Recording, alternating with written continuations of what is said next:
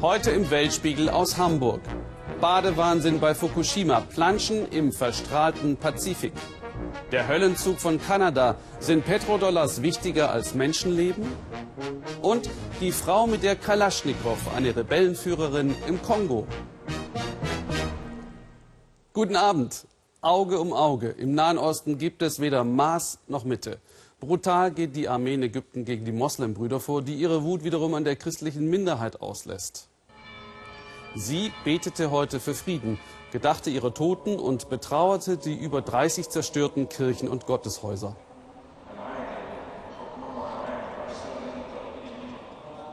Die Kopten suchen Schutz bei der Armee. Heute schienen alle Seiten erschöpft. An der Oberfläche dieses Konflikts geht es um politischen Islam gegen die Moderne. Dabei ist Ägypten über Religionsgrenzen hinweg eher konservativ. Nichts trennt Moslems und Christen, wenn es um die archaische Beschneidung von Mädchen geht. Offiziell ist Genitalverstümmelung verboten. Dieses Gesetz wird so gut wie nie beachtet.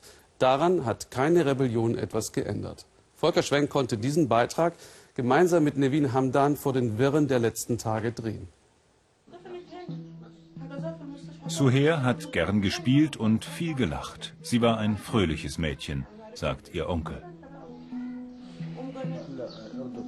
Die Mutter macht sich Vorwürfe.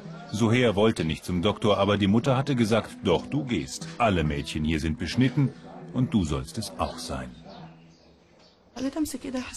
Ich habe ihre Hand gehalten nach der Operation und die war eiskalt, aber ihre Brust war warm. Dann habe ich die Füße angefasst, die waren auch kalt. Und dann habe ich die Hand auf ihre Lippen gelegt und ich habe keinen Atem gespürt. Suher starb, als ein Arzt ihre Geschlechtsorgane beschnitt. Sie wurde 13 Jahre alt. Nein, wir werden in unserer Familie kein Mädchen mehr beschneiden lassen, nach dem, was jetzt passiert ist. Nie wieder.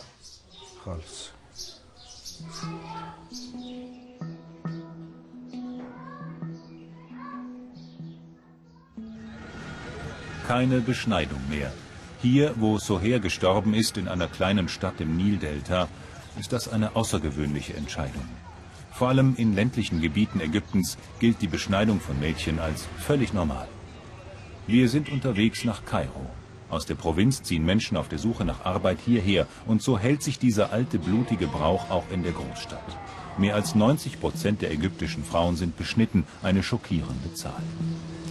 Beschneidung ist keine Frage der Religion. Auch Christinnen müssen sie erleiden. Das ist meine Tochter Mariam. Ich werde ihr das nicht antun, was sie damals mir angetan haben. Keine einzige meiner vier Töchter wird beschnitten.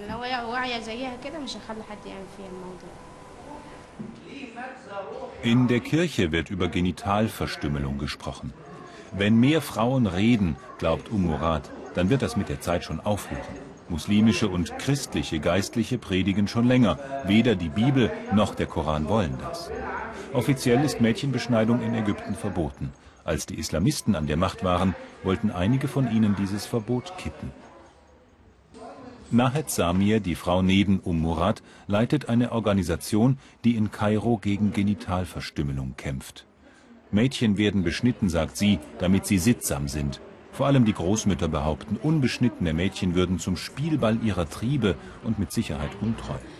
Um Murad leidet bis heute darunter, dass an ihr vor Jahren etwas weggeschnitten wurde. Ich wehre meinen Mann immer ab, wenn er zu mir kommt. Ich will das nicht. Ich weiß selber nicht warum. Es hängt wohl damit zusammen, was sie mir angetan haben. Wenn er zärtlich wird, das nervt mich. Ich habe einfach keine Lust auf sowas. Beschnittene Frauen gelten also als tugendhaft. Und was Tugend bedeutet, das bestimmen Männer. Es kommt vor, dass ein Mann eine perfekte Ehefrau nicht heiraten will, nur weil sie nicht beschnitten ist. Warum? Weil der Mann Angst hat. Er fürchtet, dass er allein ihr sexuell nicht genügt und sie ihn früher oder später betrügt. Aufklären hilft, zwar langsam, aber doch, meint die Gynäkologin Mawahib al-Muwafi. Ein Umdenken habe schon eingesetzt. Die Beschneidung hat mit den ungeschriebenen Regeln der männerbestimmten Gesellschaft Ägyptens zu tun. Männer können mehrere Frauen haben, Fremdgehen wird toleriert, männliche Potenz ist positiv. Frauen dürfen das alles nicht einmal denken. Dieser Teil des Lebens wird ihnen abgeschnitten. Mawaheb al-Muwafi sagt, früher haben Hebammen und Barbiere den Eingriff vorgenommen. Heute sind es Ärzte. Drei von vier Beschneidungen macht ein Doktor. Es ist verboten, aber es wird gut bezahlt. Es ist schwer, einen Arzt dabei zu erwischen. Es ist üblicherweise eine geheime Absprache zwischen den Eltern und dem Arzt. Es passiert in der Praxis oder zu Hause bei den Mädchen. Keiner weiß was davon. Man bekommt es nur mit, wenn es Komplikationen gibt bei dem Mädchen oder wenn das Mädchen stirbt.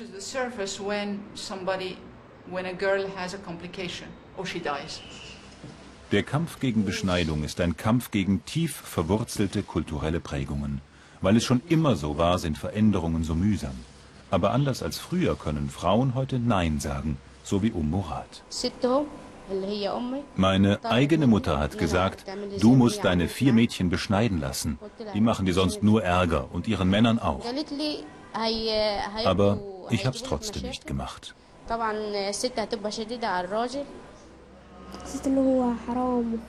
Gott will das nicht, sagt Mariam. Es macht mir Angst. Es ist nicht richtig, Mädchen zu beschneiden.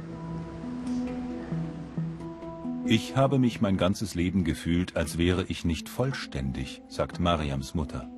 Das sollte ihrer Tochter erspart bleiben. Erst wird gelogen, was das Zeug hält, und wenn nichts mehr zu verheimlichen geht, dann hört man vielleicht ein, es tut uns leid. Sind eben höflich, Japaner. Nah beim Atomkraftwerk Fukushima haben die Behörden zwei Badestrände wieder eröffnet. Ja, sie haben sich nicht verhört, zwei Badestrände. Obwohl hochverstrahltes Grundwasser ins Meer fließt, obwohl die geschmolzenen Brennstäbe noch immer kontinuierlich gekühlt werden müssen, damit sie nicht in Flammen aufgehen. Obwohl sich hier die Tanks mit abgepumptem kontaminiertem Wasser in den Himmel schirren. Hauptsache, das Leben sieht aus wie vorher. Philipp Abresch über die Badenden am Atomstrand. Schon wieder kommen die Rowdies so nah ans Ufer. Katsutoshi Kohei soll für die Sicherheit der Badegäste sorgen. Ein Job fast hoffnungslos hier am Strand von Fukushima. Wegen der Typen auf den Jetskis und der unbelehrbaren Schwimmer. Das Gefährlichste hier am Strand ist doch, dass die Leute von der Strömung weggetragen werden. Es gibt hier auch plötzliche Untiefen. Und dann diese Jetskis. Wir machen ständig Durchsagen wegen denen. Wir geben echt unser Bestes, aber es hilft nichts.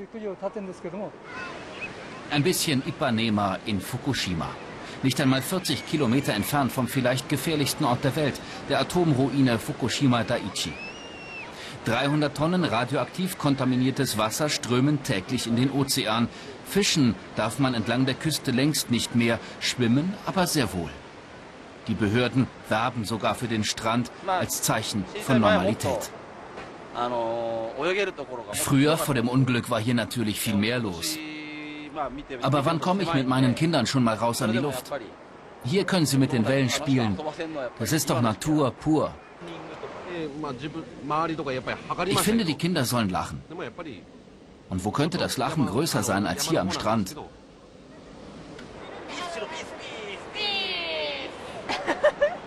Na klar, ich mache mir Sorgen, aber ich glaube, das radioaktive Zeug zieht mit der Strömung raus aufs Meer.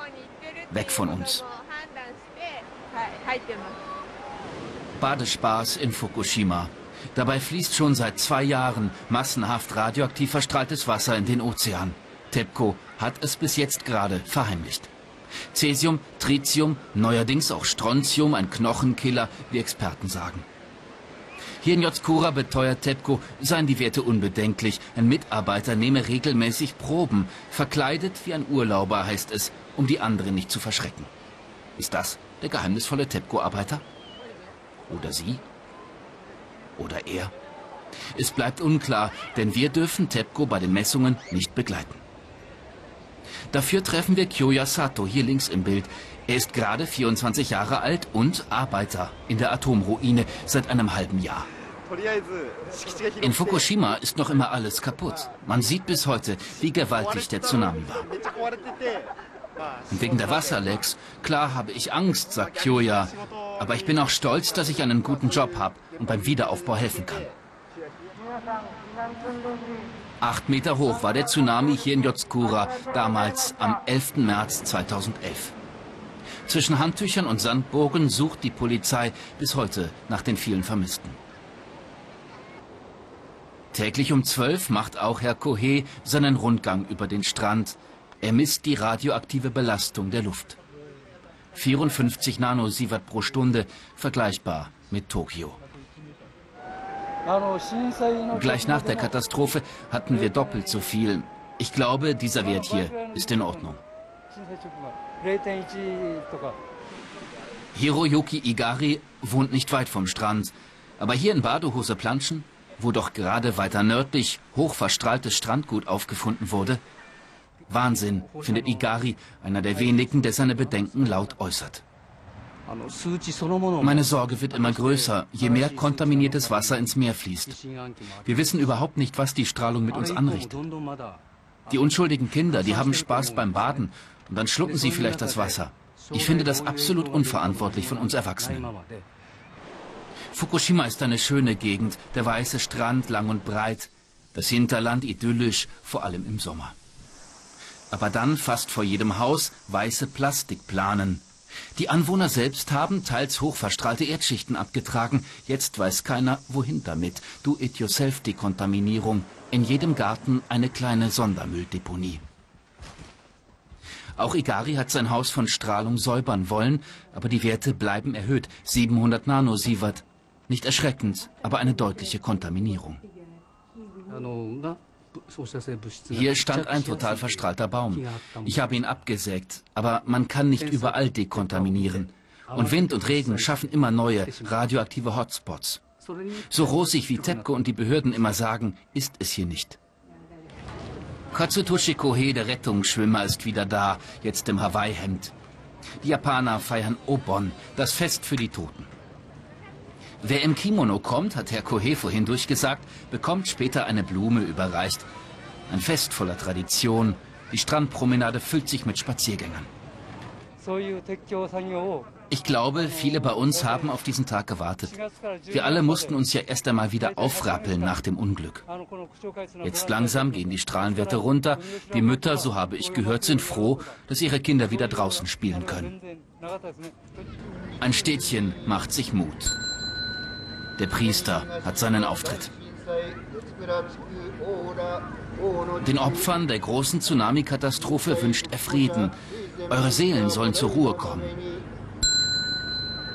Es ist ein Blick zurück. An die möglichen Opfer von morgen, von Fukushima. An sie will heute lieber niemand denken.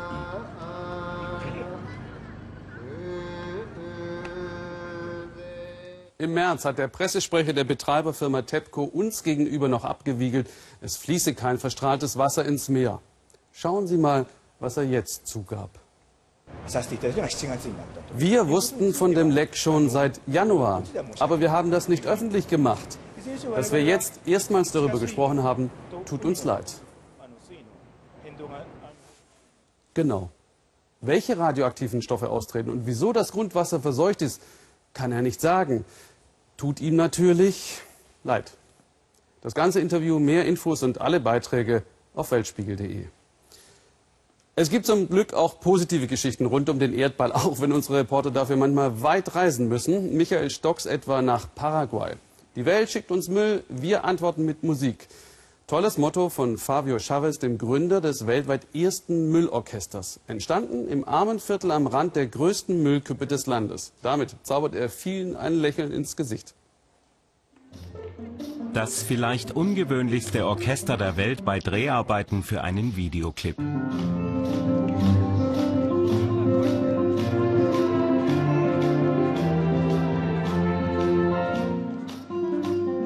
Aufnahmen mit der besten klassischen Gitarrenspielerin Paraguays. Aber sie sind die eigentlichen Hauptdarsteller. Jugendliche aus einem Armenviertel, deren Instrumente aus Müll zusammengebastelt sind. Hochtalentierte Musiker voller Leidenschaft wie Maria. Ohne die Musik wäre mein Leben schrecklich für mich. Ich liebe sie. Es ist das Schönste, was mir in meinem Leben passiert ist. Maria und ihre Freundin auf dem Heimweg. Ihr Zuhause ist ein Elendsviertel am Rande von Asunción, der Hauptstadt Paraguays. Das Leben dieser Menschen ist geprägt von extremer Armut. Zweieinhalbtausend Familien leben hier ohne Strom, fließend Wasser, keine Arbeit, keine Perspektiven. Bis vor ein paar Jahren das Müllorchester entstand. Fabio wollte durch die Musik Kinder von der Straße holen. Jetzt bringt er mit einem Mann von der Behörde, Maria und einigen anderen Orchestermitgliedern einen Pass mit Visum für die USA. Eine Sensation. Die Teenager hatten bisher keine Papiere. Nie haben sie jemals ihre Umgebung verlassen. Und jetzt ist ihr Orchester zu einem Konzert in die Vereinigten Staaten eingeladen worden. Sie haben auf sich aufmerksam gemacht, wegen der skurrilen Instrumente und wegen so begabten Talenten wie Maria. Du musst üben, dich anstrengen, nur das hilft dir weiterzukommen. Sonst erreichst du nichts im Leben und für deine Zukunft.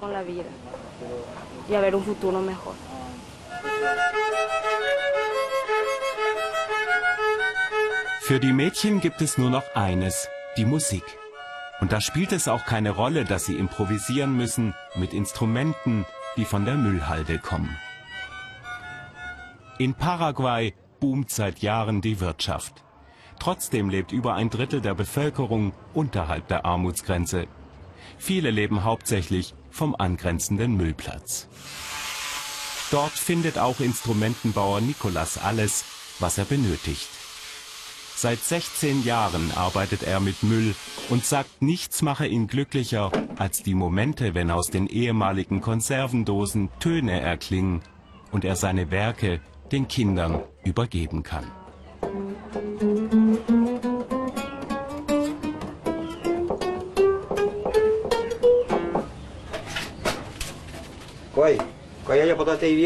Aus diesem Blech fertige ich den Klangkörper einer Violine. Diese alten Dosen werden zu Gitarren.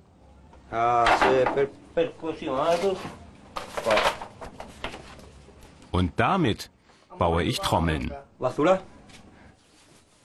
Nikolas baut auch traditionelle Instrumente, wenn ihn jemand dafür bezahlt. Aber spezialisiert hat sich der 54-Jährige auf Geigen, Bratschen aus Abfall. Doch jetzt sind ihm die Materialien ausgegangen, er braucht Nachschub. Und den holt er sich wie immer auf der Deponie.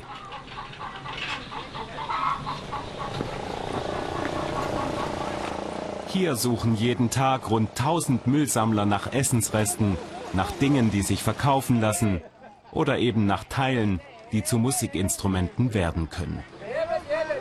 Wir wollen von Nikolas wissen, was denn sein wertvollster Fund war. Mit seiner Antwort haben wir nicht gerechnet. Ein noch lebendes Neugeborenes, halb erstickt brutale Realität in einem armen Viertel in Paraguay. Das Baby hat überlebt. Es ist unglaublich beeindruckend, klassische Instrumente aus Müll und jugendliche Musikvirtuosen, die voller Hingabe aufspielen. Mein Instrument ist aus einem Ölkanister gemacht, der Hals ist aus Holz von der Straße. Dann habe ich noch eine Bürste, ein Suppenlöffel ist dabei, den wir normalerweise für unser leckeres Essen benötigen. Und ein Kamm. Und hier ist noch ein Fleischhammer. Aus Müll wird Musik. Jugendliche aus den Slums machen Karriere. Regelmäßig üben sie in ihrer Musikschule. Das Orchester bekommt inzwischen Auftrittsangebote aus aller Welt. Finanziert durch Spenden, manchmal bekommen sie sogar herkömmliche Musikinstrumente geschenkt. Die 16-jährige Maria träumt von einer richtigen Karriere. Dank der Musik, sagt Fabio, der Direktor, bekommen die jungen Leute ein Selbstwertgefühl. Offiziell existieren diese Menschen gar nicht. Sie werden überhaupt nicht registriert. Die Kinder kommen auf die Welt, bekommen keine Geburtsurkunde. Sie sterben, ohne je zuvor registriert worden zu sein. Mit dem Orchester wollen wir das ändern. Wir wollen die Kinder sichtbar machen, damit sie anerkannt werden als Teil der Gesellschaft. Es ist ein großer Tag im Leben von Maria und den anderen Nachwuchstalenten. Ein Fest in der Residenz der französischen Botschaft. Die Jugendlichen des Müllorchesters sollen hier für den musikalischen Rahmen sorgen.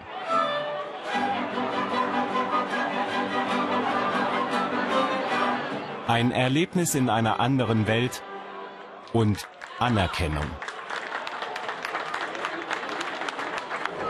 Die Menschen schauen mich an, sie applaudieren. Das ist das schönste Geschenk für mich. Hier zeigen wir, was wir können und dass wir den Willen haben, voranzukommen. Sie haben immer improvisieren müssen und werden nun endlich wahrgenommen. Ein Unfall mit gefährlichen Gütern hat meist katastrophale Folgen. Deshalb sollte die Sicherheit an oberster Stelle stehen.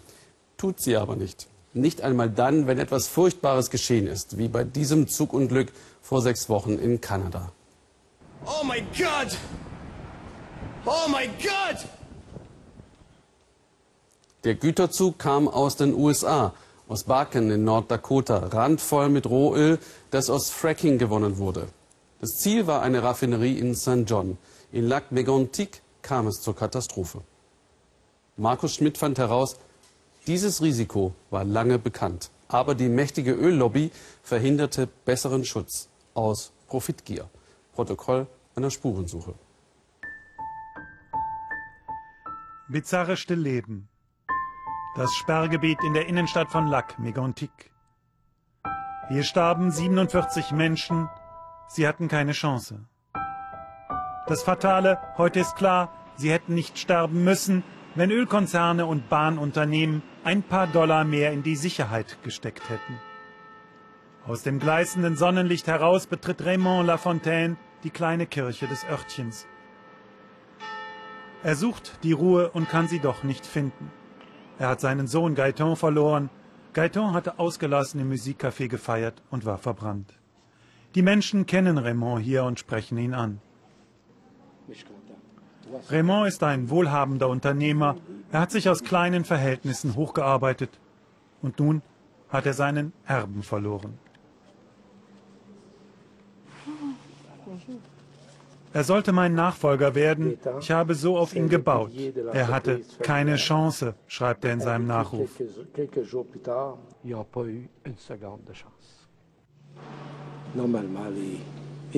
Dass deine Kinder vor dir gehen müssen, das ist nicht normal.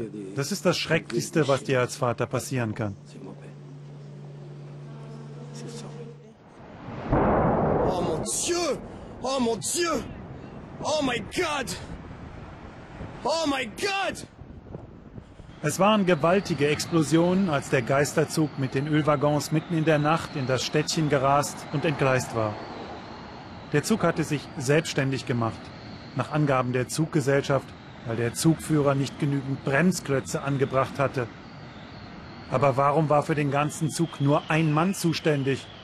Und warum war der nicht auf dem Zug? Und warum entspricht das den Vorschriften? Und seit wann kann Rohöl explodieren? Lawrence Mann hat diese Katastrophe kommen sehen. Er ist ein angesehener Fachmann für Zugsicherheit in den USA. Er ist wütend Schon vor 20 Jahren hatte er gewarnt, geradezu seherisch. Es kann jederzeit passieren. Dann wird einer dieser Tankwagen entgleisen und explodieren und eine ganze Stadt wird ausgelöscht werden.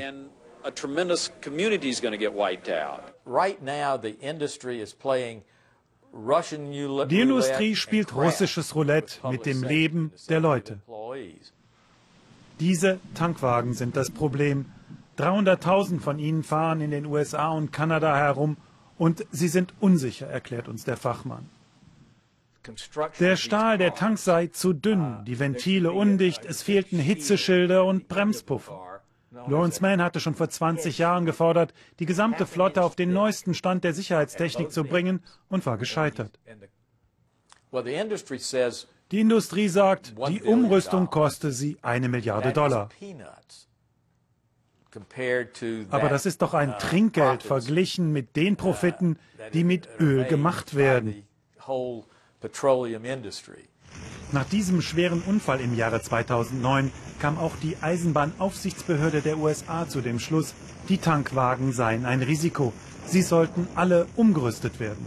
Das Transportministerium in Washington aber entschied, Investitionen in Höhe von einer Milliarde Dollar, das sei zu viel verlangt. Es geht um Profite. Man muss die Industrie zwingen, mehr Geld für Sicherheit auszugeben.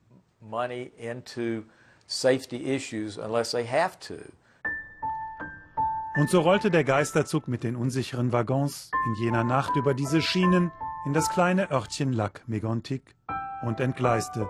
Öl lief aus, sechs Tankwagen explodierten. Noch sind erst drei der Toten begraben. Raymond Lafontaine spricht von fahrlässiger Tötung. Der Höllenzug ist in unsere Stadt gerast und heute will keiner dafür die Verantwortung übernehmen. Was mich so aufbringt, sie haben so vielen jungen Menschen das Leben genommen.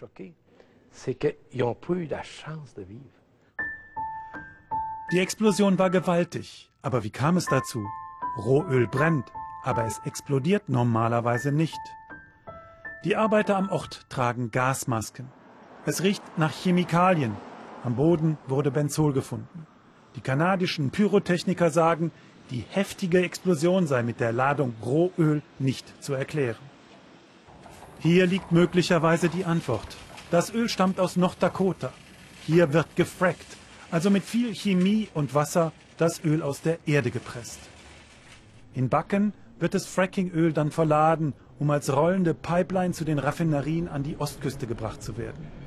Haben chemische Frackingreste in den Waggons die explosive Mischung erzeugt? Deshalb wurden nun auch die Ölkonzerne auf Schadensersatz verklagt. Viele Ölgesellschaften benutzen für das Fracking Chemikalien, zum Beispiel Butan, Benzol, die dann als Rückstände im Öl verbleiben. Das macht die Ladung erheblich gefährlicher. Unsere Experten sagen, diese Zusatzstoffe könnten das Rohöl explosiv gemacht haben.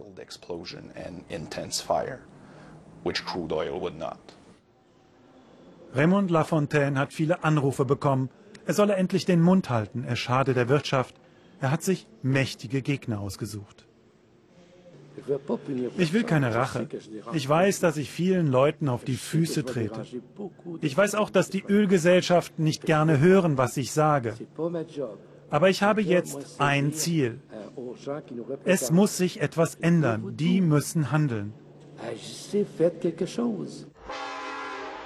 Die Züge mit dem Frackingöl rollen weiterhin durchs Land. Tickende Zeitbomben. Lac Megontic umfahren sie. Es ist eine schwierige und gefährliche Reise ins Herz Afrikas, das Herz der Finsternis. Im Dreiländereck Kongo, Uganda, Ruanda führen Dutzende Organisationen Krieg gegeneinander. Gegen die Armee und alle gegen die Bevölkerung. Gezielte Massenvergewaltigungen sind Teil dieses schmutzigen Krieges um Bodenschätze. Frauen greifen inzwischen auch selbst zu den Waffen.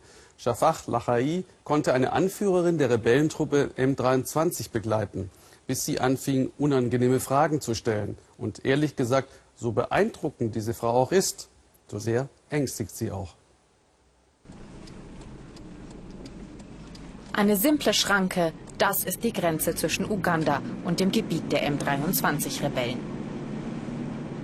Wo die Straße aufhört, fängt der Kongo an. Welcome to Hell, willkommen in der Hölle, scherzt unser Fahrer. Dieses Gebiet hat die M23 vor etwa einem Jahr erobert, die Regierungsarmee vertrieben. In Rumangabo, einem kleinen Dorf, ist ihr Hauptquartier. Hier sind wir verabredet mit Fanet Umangasa. Major Fanet Umangasa. Sie ist die einzige Frau in der Führungsebene der Rebellen und wird von allen Königin der M23 genannt. Sie scheint beliebt zu sein, zumindest respektiert zu werden. Fanet hat ein kleines Fest organisiert. für ihre ganz persönliche Mission. Sie will Frauen an die Front bringen, Kämpferinnen für die M23 rekrutieren. Frauen in Uniform, das ist auch bei den Rebellen ungewöhnlich. Seit knapp 20 Jahren wird im Osten Kongos gekämpft. Es wird immer gesagt, wir Frauen leiden, wir werden geschlagen, wir werden vergewaltigt. Ich sage euch, ihr müsst euch dagegen wehren. Ich bin doch auch eine Frau und ich kämpfe. Wir Frauen müssen zusammenhalten. Gemeinsam sind wir viel stärker als alleine.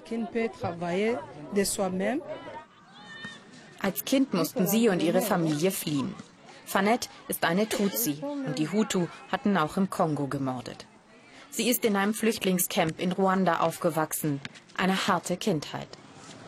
Ist dort die Entscheidung gefallen, sich den Rebellen anzuschließen, will ich wissen? Ja, da habe ich meinen Entschluss gefasst. Ich und die anderen im Camp, wir wollten für unsere Rechte kämpfen. Wir haben uns den M23 angeschlossen, um etwas zu verändern.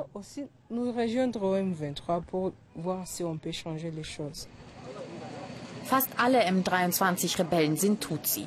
Hier in der Provinz Nord-Kivu fühlen sie sich zu Hause. Die Regierung würde sich um nichts kümmern, sagen sie. Es gäbe keine Straßen, keine Krankenhäuser, nur Armut. Deshalb wollen sie die Region kontrollieren. Eine Region, die reich an Bodenschätzen ist. Es ist auch ein Kampf um Vorherrschaft, um Geld. Doch die Menschen hier in Romangabo haben nichts davon. Von den Bodenschätzen nicht und von den Rebellen nicht. Im Gegenteil. Vor zwei Wochen wurde ihr Dorf von der Regierungsarmee bombardiert. Das Ziel waren die M23. Gestorben sind Zivilisten. Unbemerkt wollen wir mit den Menschen darüber reden. Nur wenige trauen sich. Wir wollen Frieden. Wir lieben die M23. Und wenn jemand anderes kommt, werden wir ihn lieben. Wir können sie ja nicht bekämpfen. Was sollen wir denn machen? Wo sollen wir hingehen? Wir kommen von hier. Für uns gibt es keine Alternative. Das sind jetzt unsere Führer. Sie müssen uns beschützen. Als Fanette bemerkt, dass wir mit den Dorfbewohnern sprechen, wird es ungemütlich. Sie will genau wissen, was wir gefragt haben. Der Mann ist sichtlich eingeschüchtert. Und uns macht sie klar, dass wir besser stillhalten sollen. Wir leben hier in Angst und Schrecken, sagen uns die Menschen später. Die M23 ist keine Kuscheltruppe. Sie ist straff organisiert, militärisch und zivil. In ihrem Gebiet haben sie Ministerien, stellen den Bürgermeister, den Polizeichef. Fanette ist sogenannte stellvertretende Ministerin für Frauen und Soziales. Ein Schuldirektor bittet sie um Hilfe. Seine Dorfschule sei beim letzten Regen davongeschwemmt worden, ob sie ihm beim Wiederaufbau helfen könne. Wir werden eine Truppe dafür zusammenstellen. Wir haben kein Geld, aber wir sind jung und stark. Wir werden ihm gemeinsam helfen, die Schule wieder aufzubauen. Eine Werbemaßnahme? Fanette weiß, sie muss Sympathien gewinnen, denn zurzeit mehren sich Berichte über Zwangsrekrutierungen und Vergewaltigungen. Bei uns gibt es keine Vergewaltigung, sonst wären doch keine Frauen bei den M23. Ich glaube das nicht. Damit will man uns nur schlecht machen. Das ist nicht möglich. Dem wollen wir nachgehen, auf der anderen Seite der Front. Hier treffen wir Justine Masika. Inmitten eines Flüchtlingscamps hat sie ein Frauenhaus eröffnet für Vergewaltigungsopfer. Justine erzählt, die Frauen seien vor den unterschiedlichsten Rebellengruppen hierher geflohen, auch vor den M23 und dass jede Einzelne einen Albtraum hinter sich hat. Im Kongo ist die Frau heilig. Wenn eine Ehefrau vergewaltigt wird, verliert ihr Mann seine Stärke. Vergewaltigung ist bei uns deshalb eine Waffe im Krieg. In dem Frauenhaus ist das älteste Vergewaltigungsopfer 89 Jahre alt, das jüngste zehn Monate. Keine der Frauen traut sich zu sagen, wer ihre Peiniger waren. Die Angst hat sich tief eingegraben. In Antoinettes Dorf sind eines Nachts Männer in Uniform gestürmt und haben alle Frauen und Kinder vergewaltigt, Haus für Haus. Mich haben zwei Männer in Uniform hinters Haus gezerrt. Ich weiß nicht, ob es die Rebellen oder die Armee war. Einzelne M23-Soldaten sollen auch vergewaltigt haben.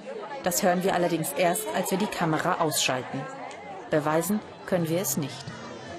Fanette glaubt nicht daran oder will es nicht wahrhaben. Vielleicht sagt sie irgendwann leise, seien einige ihrer männlichen Soldaten nicht ganz so gebildet. Genau dafür brauche die M23 Frauen in ihren Reihen. Daran arbeite sie. Du kennst doch die Geschichte von Jeanne d'Arc. Mein Vorbild ist Jeanne d'Arc. Ich bewundere sie. Sie hat wirklich Wunder bewirkt. Sie beeindruckt mich sehr. Sie hat alles getan, um ihr Land zu retten. Sie hat alles gegeben für ihr Land. Fanette glaubt fest daran, dass sie für die richtige Sache kämpft. Die Menschen hier jedoch haben den Krieg satt, sagen sie uns, haben Soldaten wie Fanette satt. Dass sie eine Frau ist, ändert gar nichts daran. Sie wollen vor allem Frieden und dafür beten sie hier. Erstmals haben die Vereinten Nationen nun eine Eingreiftruppe im Kongo mit einem robusten Mandat versehen. Sie soll nicht mehr zuschauen, sondern die Rebellen neutralisieren und entwaffnen. Ein Novum und nicht unumstritten. Nächsten Sonntag sehen Sie im Weltspiegel eine Reportage über das Geschäft mit Waisenkindern aus dem Grenzgebiet Thailand-Kambodscha. Und jetzt noch einen interessanten Abend im ersten. Tschüss.